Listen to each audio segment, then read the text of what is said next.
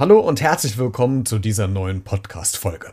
Mein heutiger Gast kommt aus der Politik, genauer gesagt aus Berlin und steht somit natürlich auch im Fokus der Öffentlichkeit, der Bürger, die ihn vielleicht äh, Tag ein, Tag aus in Berlin sehen. Und äh, wir wollen heute mit ihm darüber sprechen, wie ist denn das eigentlich als Politiker in der Öffentlichkeit zu stehen?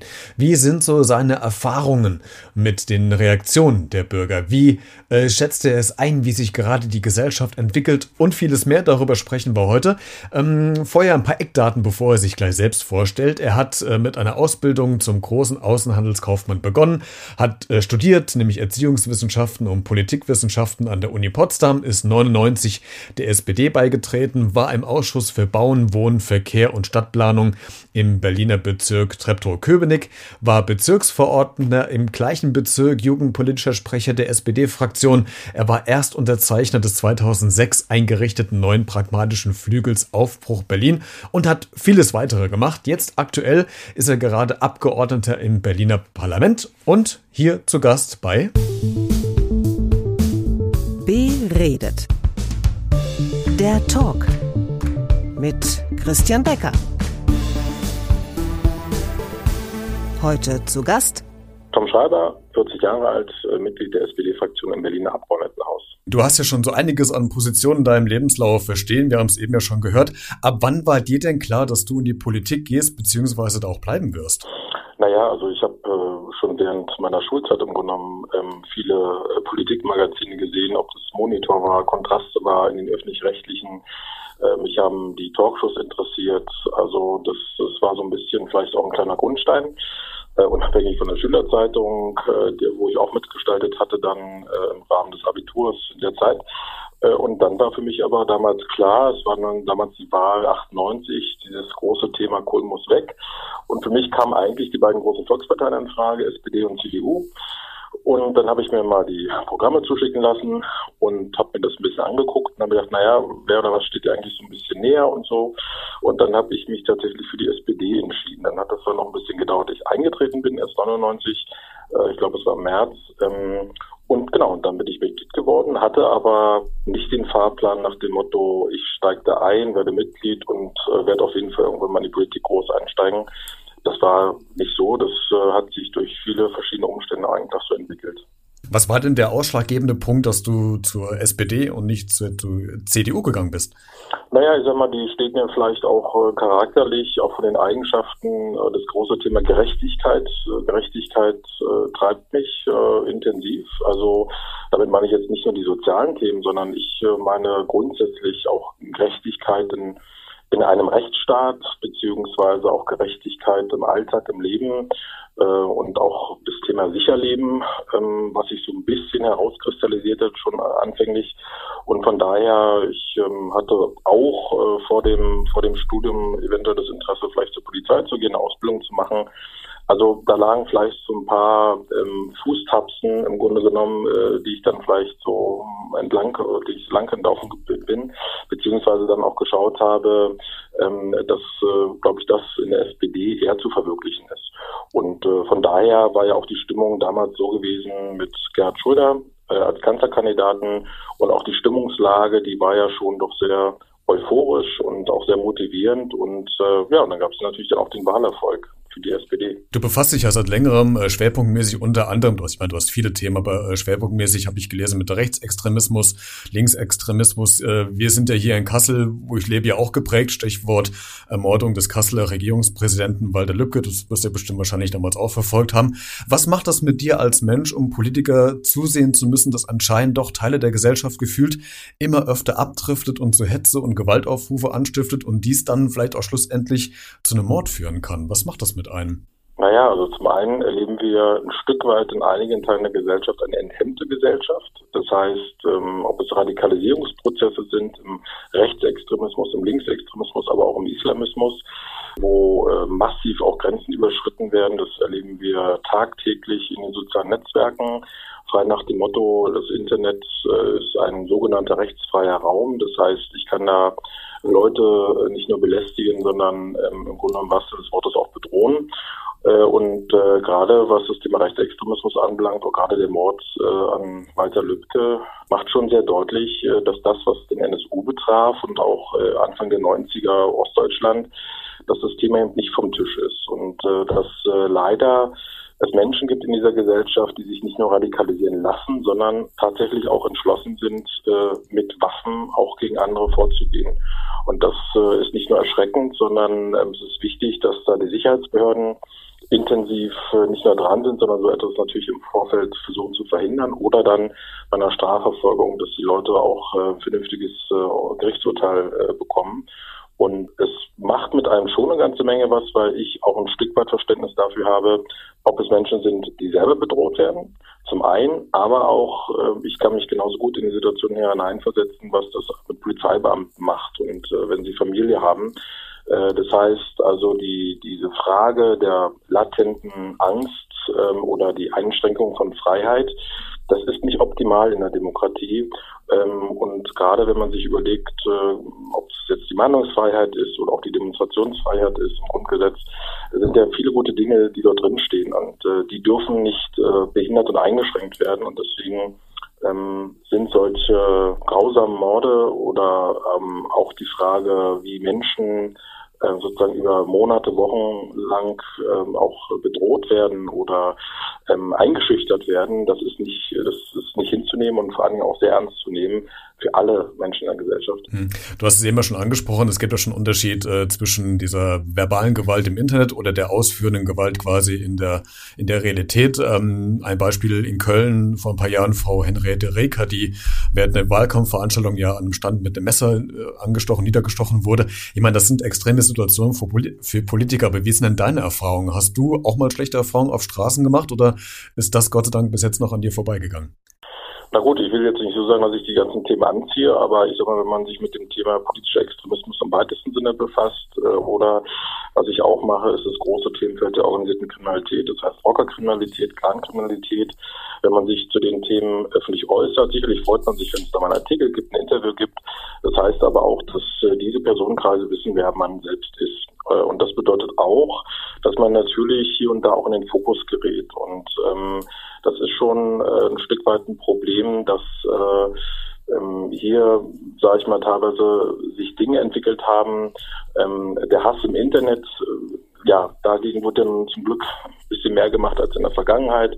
Ob es der Bundesgesetzgeber ist beispielsweise, aber auch die Strafverfolgungsbehörden, die Staatsanwaltschaften und auch die Polizei, die auch den Dingen nachgehen, die gemeldet werden. Das ist alles gut und richtig. Aber ich selber kenne das ähm, beispielsweise. Ich habe seit 2015 ähm, ja fast durchgehend Objektschutz am Wahlkreisbüro. Ich ähm, habe temporär mal Polizeischutz, wenn es jetzt äh, um das ganze Themenfeld Linksextremismus geht. Ich bin Stück weit eine Hassfigur äh, bei den Linksautonomen ähm, und habe selber schon erlebt, das war glaube ich im 1. Mai 2017, wo jemand versucht hatte, gegen meine Person eine gefährliche Körperverletzung durchzuführen. Das heißt, ich wurde da erkannt, weil ich mir immer die Demonstration anschaue und hingegangen bin. Und äh, da wurde dann versucht, sozusagen mit der Faust auf mich äh, einzuschlagen, was dann, sag ich mal, zum Glück misslungen ist. Aber ähm, das macht dann schon sehr deutlich, also dass äh, Leute nicht nur drüber reden, sondern dann auch zu Taten schreiten. Und das ist höchst gefährlich auch für eine Demokratie. Man muss nicht jede Haltung teilen, das ist völlig richtig.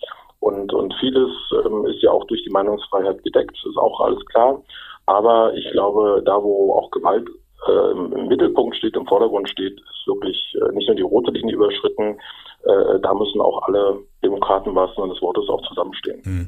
Ähm, ganz viele Politiker sagen ja, ich äh, mache erst recht dann weiter, wenn irgendwas passiert. Ich lasse mich nicht einschüchtern. Aber wir sind alle Menschen, Tom. Und ich kann mir nicht vorstellen, dass das einem wirklich so, so kalt lässt. Aber äh, wie, wie, gehst du, wenn du alltäglich in Berlin unterwegs bist? Guckst du nach links, guckst du nach rechts, guckst du dir Menschenmassen an, wie die sich verhalten? Ich meine, du stehst in der Öffentlichkeit, äh, das nicht einschüchtern lassen, redet man sich an. Aber klappt das denn wirklich oder ist man da trotzdem irgendwie befangen? Naja, ich äh, laufe vielleicht anders durch die Straßen als andere. Also nicht, also ich habe jetzt keine Probleme, Probleme damit, wenn mich jemand äh, anguckt, lächelt oder wie auch immer. Ich versuche das einzusortieren relativ schnell ähm, und versuche zu überlegen, was kann das für ein Zusammenhang oder ein Bezug sein. Das ist auf jeden Fall das eine. Das andere ist, ähm, äh, dass äh, ich mit dem, wie soll ich mal beschreiben, mit dem äh, Gefühl leben muss, dass jederzeit was passieren kann. Äh, das heißt also auch für die eigene Strategie, es ist immer auch besser in der Vorhand zu sein, zu wissen, okay, das kann passieren. Da ist jetzt eine Personengruppe, die vielleicht äh, vor der Haustür steht, die hm, jetzt nicht so sympathisch aussieht. Gehe ich jetzt dann rein oder mache ich einen Umweg oder rufe die Polizei, um das abzuklären?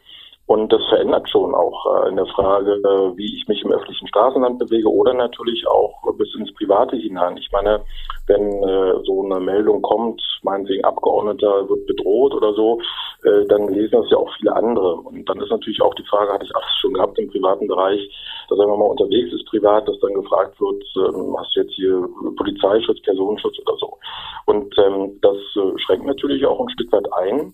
Ähm, und äh, ich agiere da jetzt nicht, ähm, wie sagt man so schön, ähm, völlig überzogen, äh, mhm. bin da hochsensibel und äh, versuche auch die Situation, die Lagen äh, zeitnah einzuschätzen. Äh, und äh, ein ganz guter Ratgeber ist in der Tat das Bauchgefühl.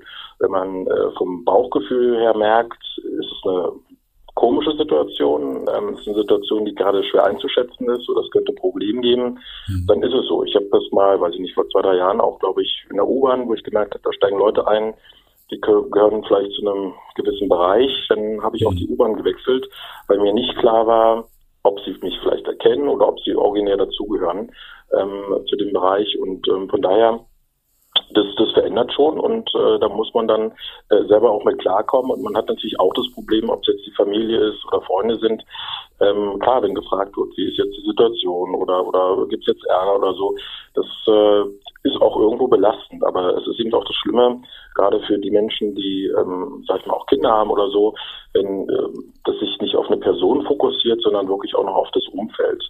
Also wenn dann so Sachen sehen, mein Bruder hatte das beispielsweise mal gehabt, zweimal hintereinander Bolzen äh, im Auto, im Reifen, wo nicht klar war, ob es aus dem Rechtsextremismus war oder aus dem Bereich der Rockerkriminalität. Mhm. Ähm, es gab immer so eine zeitliche Nähe äh, zu meiner Person zu Vorträgen oder Verraten zur Rockerkriminalität beispielsweise. Und das ist schon, da muss man schon auch sensibel sein, weil ich ja auch kein Interesse habe, äh, dass im Grunde genommen die Familie oder Freunde da reingezogen werden. Ich bin dafür verantwortlich, was ich mache und tue und niemand sonst. Der Eindruck bei manchen Bürgern, wir machen einen kurzen Bruch mal, ähm, ist ja, dass man nicht mehr an die Politiker rankommt, dass sie vielleicht ein bisschen menschenfremd geworden sind und spannend. Vielleicht hast du es gestern auch gesehen bei Anne Will war unter anderem Manuela Schwesig ja auch zu Gast und es ging um die Landtagswahl, klar. Aber ich fand einen Nebensatz eigentlich von ihr ganz gut, die so sinngemäß gesagt hat, dass den Politikern ja vorgeworfen wird, äh, wirklich nicht mehr so um das Volk zu gehen, also zum Bäcker um die Ecke, um mit den Menschen zu sprechen, was ihnen missfällt oder auf der Seele liegt. Und da hat sie den Einwand gebracht, naja, sie würde es ja gerne, aber es würde auf dem Land immer weniger weniger geben, wo man auch wirklich mit den Menschen in Kontakt treten kann. Wie ist es denn bei dir? Äh, wie hältst du denn diese Bürger oder diese Volksnähe noch aufrecht bei dir im Wahlkreis? Wie gelingt dir das und wie kommst du an die Menschen ran? Das geht ja nicht nur, nicht nur um den Wahlkreis, sondern auch grundsätzlich. Also ich gehe wie jeder andere ganz normal einkaufen und, und äh, versuche auch, äh, sage ich mal, ganz normal zu leben, auch nicht äh, äh, überteuert irgendwo einzukaufen oder auch überteuert zu wohnen, wie auch immer. Also wirklich einen ganz normalen Lebensstandard, wie jeder andere auch, der ein ganz normales Einkommen hat, ähm, was auch wichtig ist, damit man geerdet ist, damit man auf dem Boden bleibt ähm, und äh, nicht abhebt. So. Und das andere ist, ähm, natürlich ist es wichtig, auch in Gespräche zu kommen, ob das jetzt im Wahlkreisbüro selber ist oder natürlich bei Terminen vor Ort im Wahlkreis. Ähm, ich bin, ich sag mal so, ich bin ja Landespolitiker und letztendlich auch für den Bezirk oder für meinen Wahlkreis mitverantwortlich, auch für Themen.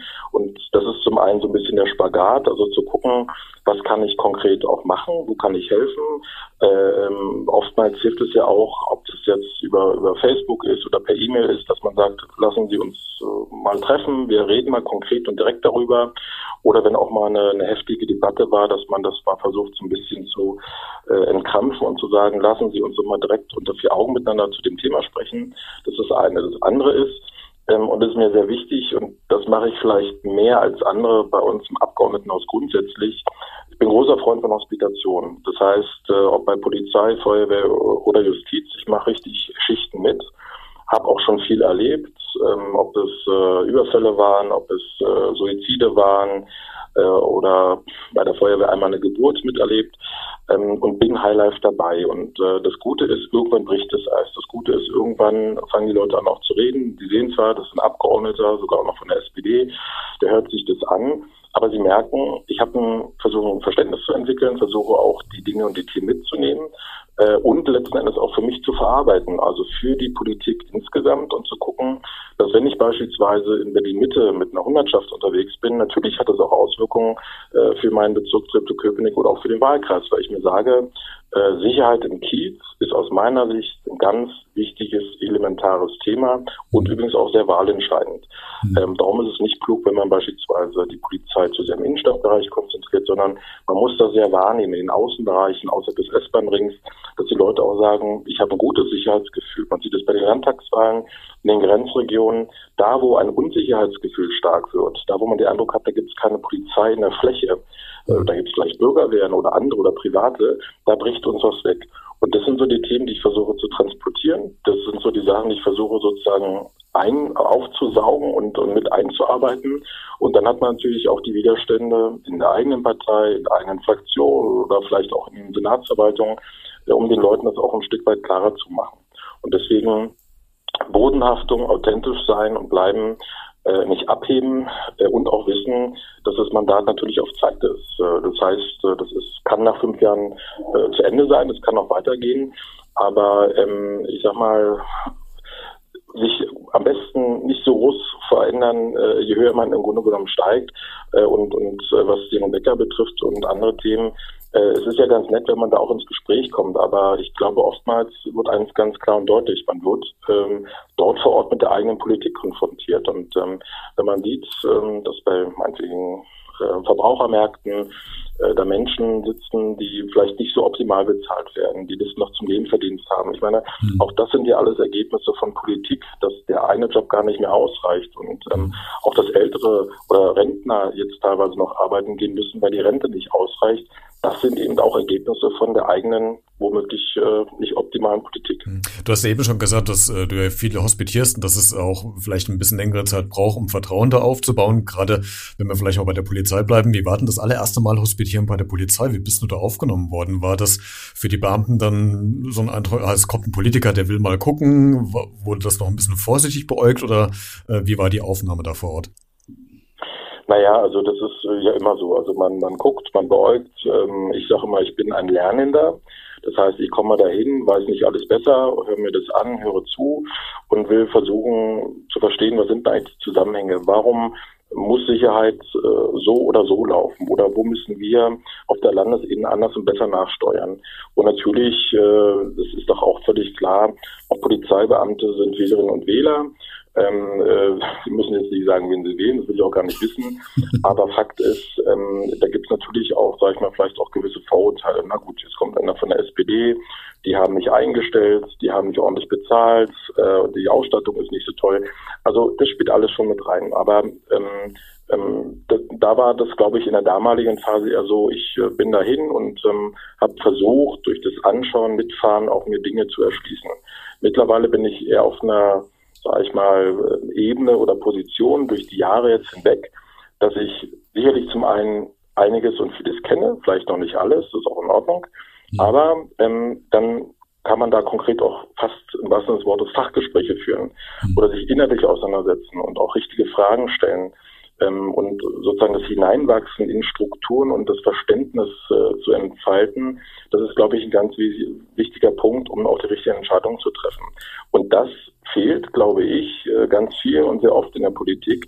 Das sind nämlich nicht die Überschriften, die entscheidend sind. Das ist auch nicht der Punkt, dass nach einer großen Geschichte, nach einer großen Debatte auf einmal ein Gesetz gemacht wird zu einem Thema.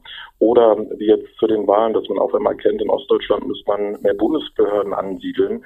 Das sind ja alles Themen der, der vergangenen äh, 30 Jahre im Grunde mhm. genommen.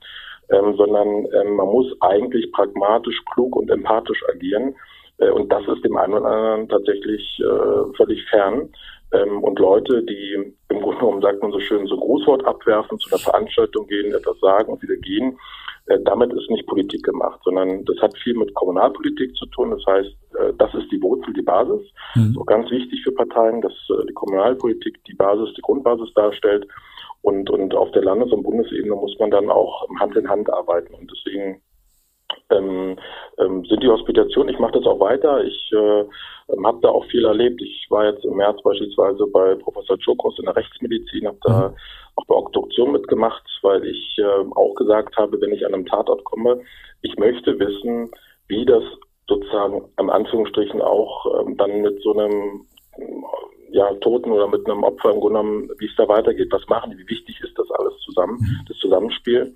Und von daher schrecke ich da auch von nichts äh, zurück, sondern versuche die Dinge aufzusaugen, um zu verstehen. Tom, letzte Frage. Ähm, ich habe natürlich auch mit Bekannten und Freunden äh, gesprochen, die auch politisch interessiert sind, äh, dass äh, ich mit auch mit Politikern Interviews führe. Und da kam eine Frage von einem Bekannten von mir. Ich musste erst ein bisschen schmunzeln, der wollte gerne wissen und die gebe ich an dich weiter. Wie ist denn das, wenn du in Diskussions- und Plenumgruppen bist oder im TV, in Talkshows äh, und ähm, auf andere Parteifreunde triffst äh, von einer Partei oder von der eigenen Partei? Ihr diskutiert lebhaft, kontrovers, es wird gestritten und sich zermadert und die Kameras sind aus. Was passiert denn dann eigentlich? Seid ihr dann wieder gute Miene? Äh, geht ihr noch ein Bierchen trinken oder wie läuft denn das da ab eigentlich intern? Naja, ich unterscheide relativ einfach. Ich unterscheide zwischen sympathisch und unsympathisch. äh, und, okay. und, hat man äh, mit Leuten einen Draht, eine Linie, eine Ebene, wo man, ähm, sage ich mal, tatsächlich was äh, trinken gehen kann, eine Pizza essen gehen kann oder wie auch immer.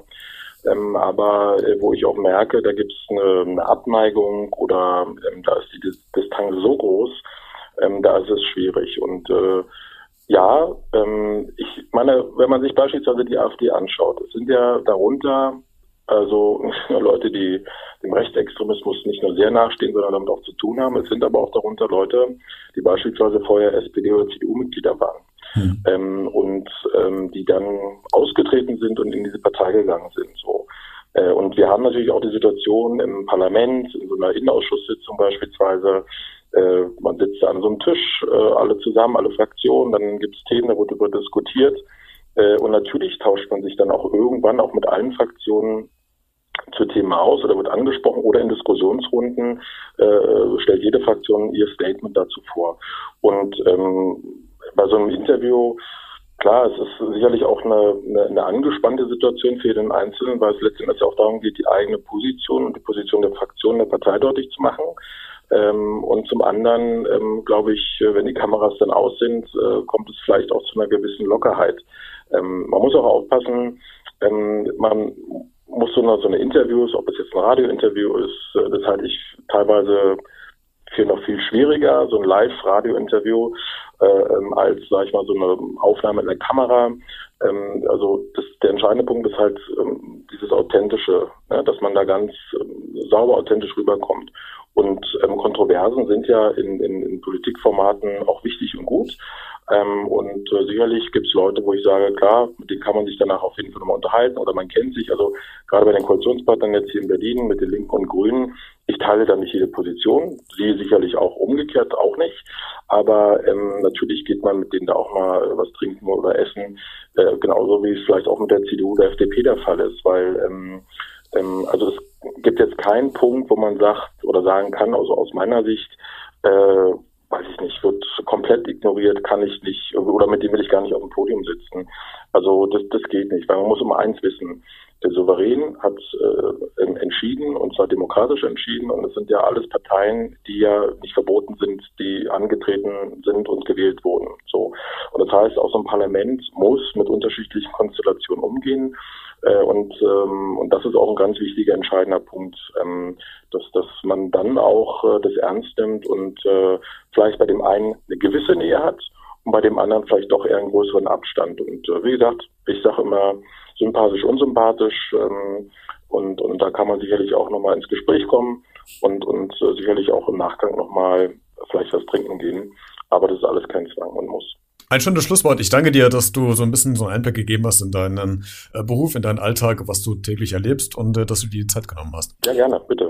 Wenn dir der Beitrag gefallen hat, dann hinterlass doch gerne äh, ein Like oder ein Abo hier bei iTunes, Spotify, Facebook, Twitter, Instagram oder egal, wo du das jetzt gerade hörst. Würde mich sehr freuen. Und äh, du kannst auch gerne noch kommentieren, falls du zu dem Thema noch was zu sagen hast oder falls du Tom noch irgendwas mitteilen willst. Schreib's einfach in die Kommentare rein. Würde er sicherlich äh, lesen. Ansonsten leiten wir es gerne an ihn weiter. Dann bleibt mir nur noch zu sagen, bis zum nächsten Mal und bleib neugierig.